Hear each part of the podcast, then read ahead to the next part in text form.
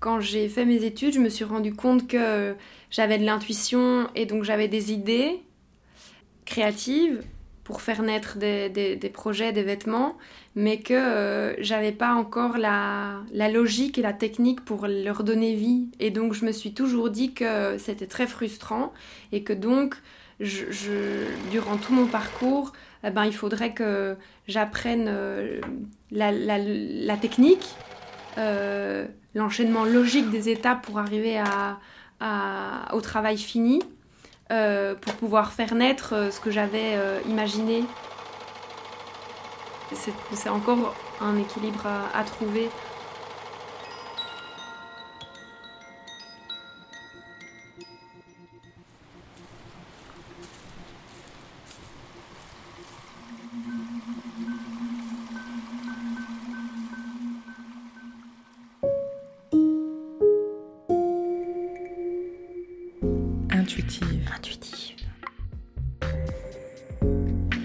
Je suis Céline Howell, créatrice de contenu de marque. Micro en main, des questions plein la tête, je frappe à la porte d'entrepreneuses qui m'inspirent pour les interroger sur leur manière intuitive de se faire remarquer. Nous entamons une discussion posée dans une ambiance feutrée, intimiste. Et j'en profite pour sonder leur esprit d'entreprendre. Dans cet épisode, j'ai poussé la porte d'un couvent, enfin d'un ancien couvent pour être exact. C'est Mathilde qui m'a ouvert. La jeune femme s'est lancée dans la création de robes de mariée sur mesure. Après des études de styliste, un passage en coup de vent en histoire de l'art, elle a achevé sa formation chez les Compagnons du Devoir. Armée d'une expérience de la mode et de la botterie, à l'étranger notamment, c'est à Chimay, auprès de sa famille, qu'elle a choisi de s'installer et de créer son atelier où nous nous sommes installés autour d'une tasse de thé. Suis-moi, je t'emmène dans une belle histoire de femme ambitieuse et passionnée.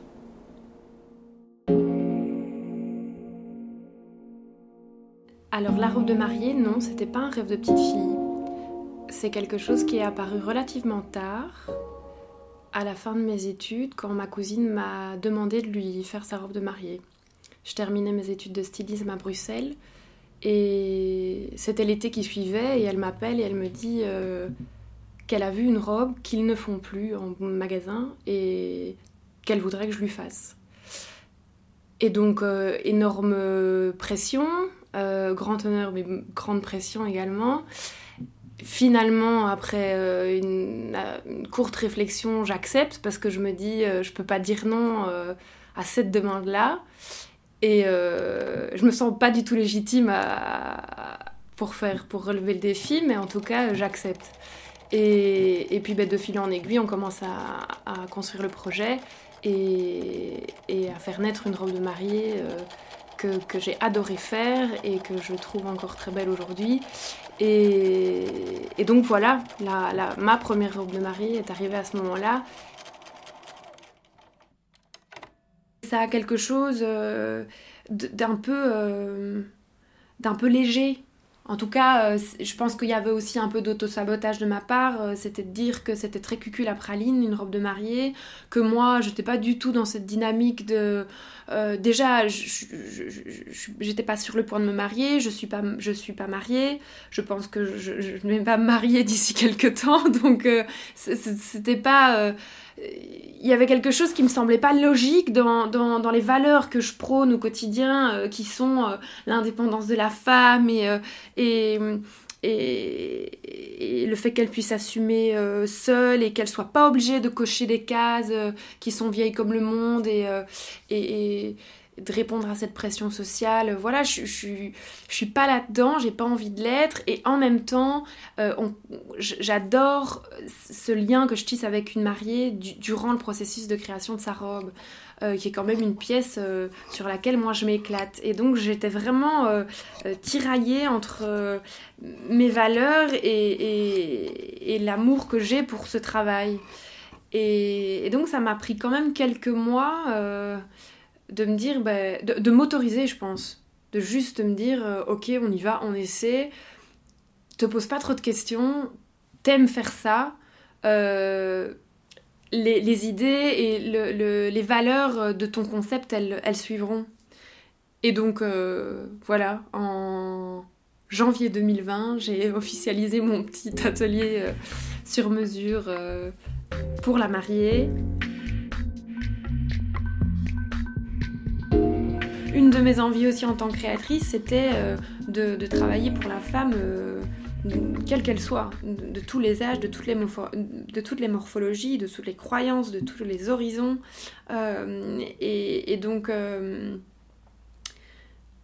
quand euh, j'ai des mariés euh, de, euh, de 60 ans qui viennent me voir ou, ou, de 45 ou de...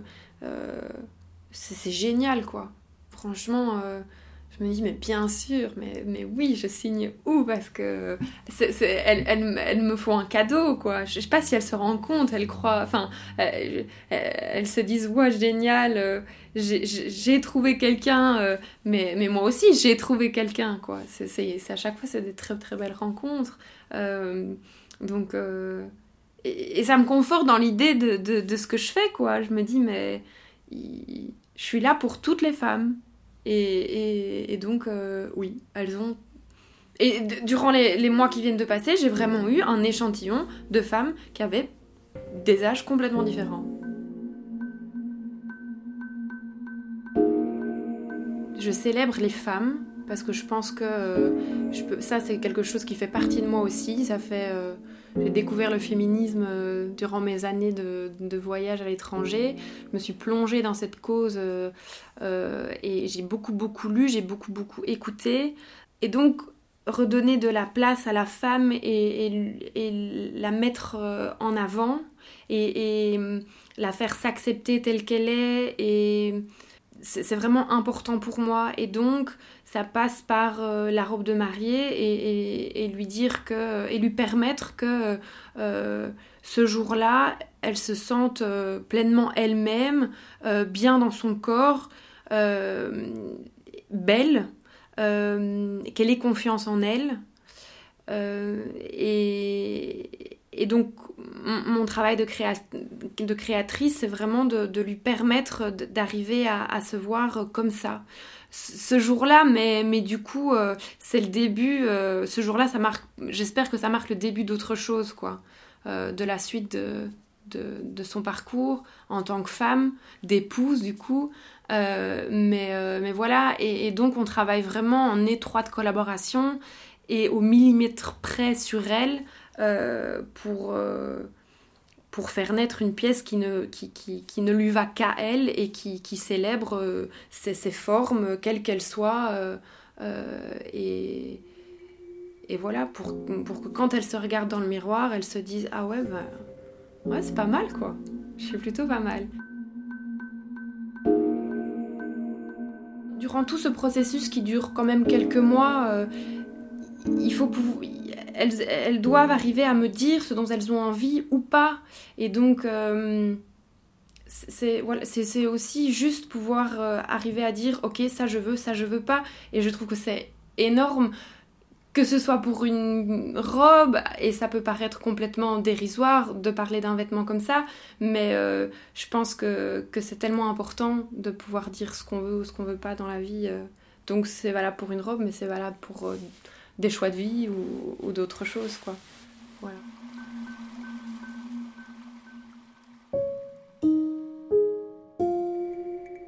Je, pense que je ne tiendrai pas le discours que j'ai aujourd'hui et, et, le...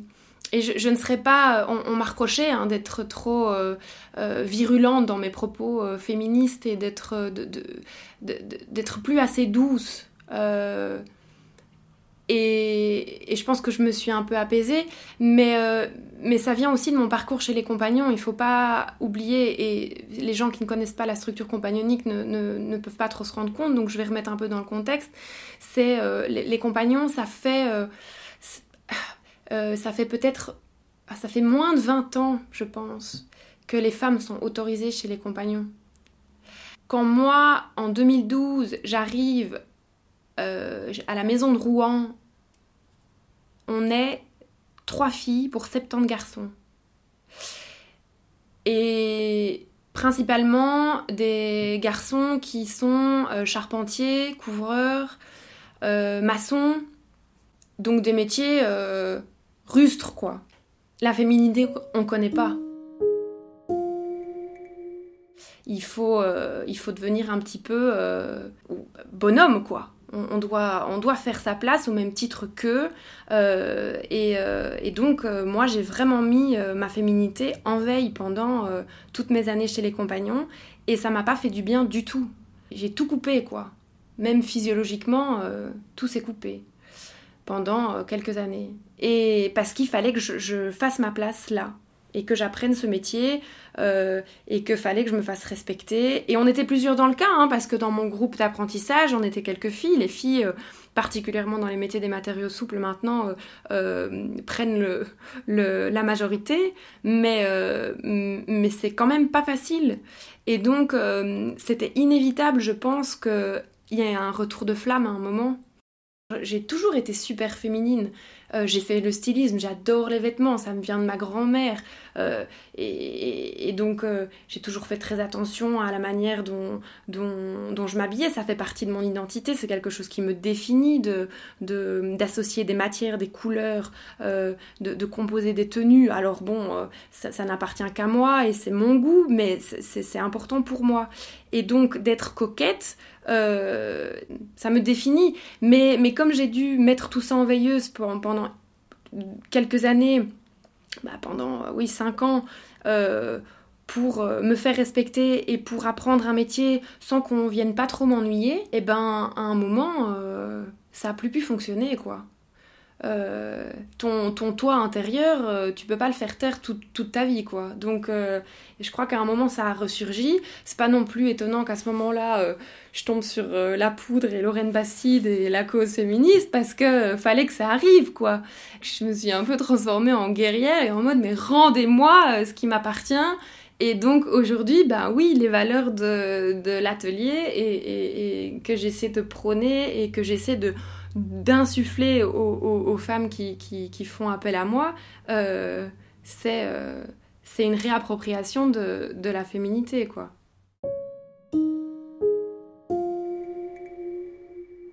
Intuitive. Intuitive. Je, je, me, je me définis pas comme une entrepreneuse, mais si on me demande, oui, parce que, euh, parce que j'entreprends.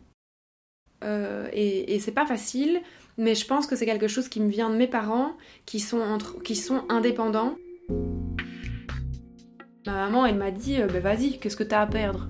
Euh, Au pire, ça marche pas, mais euh, tu risques pas ta vie, quoi. De, savoir que si on échoue, c'est pas grave, on n'y laisse pas notre peau, en fait, ben ça enlève déjà un poids quoi et on se dit bon ben d'accord alors je vais essayer on va voir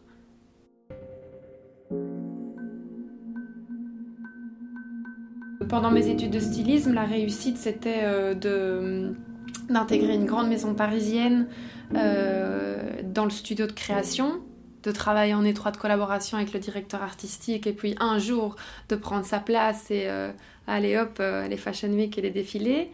Et puis après, j'ai travaillé pour une grande maison de botterie et je me suis rendu compte de ce que c'était d'intégrer une grande maison de botterie avec une jolie enseigne et, de faire un travail complètement ingrat et pas du tout euh, épanouissant.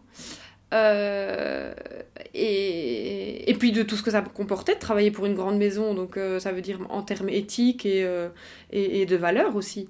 donc tout ça fait évoluer la, réflexion et donc maintenant je pense que avec toutes ces lectures de développement personnel et de, parcours d'autres personnes aussi d'expérience, euh, parce que j'adore me nourrir d'autres récits, parce que je trouve ça très enrichissant, ça redéfinit complètement. Et donc je pense qu'à l'heure actuelle, c'est juste euh, pouvoir se lever le matin en se disant que euh, bah, déjà on se sent bien dans ses baskets, parce que c'est déjà énorme, et d'aimer ce qu'on fait.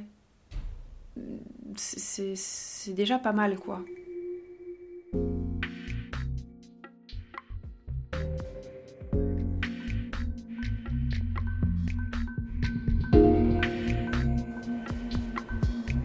Tu viens d'écouter Intuitive. Intuitive.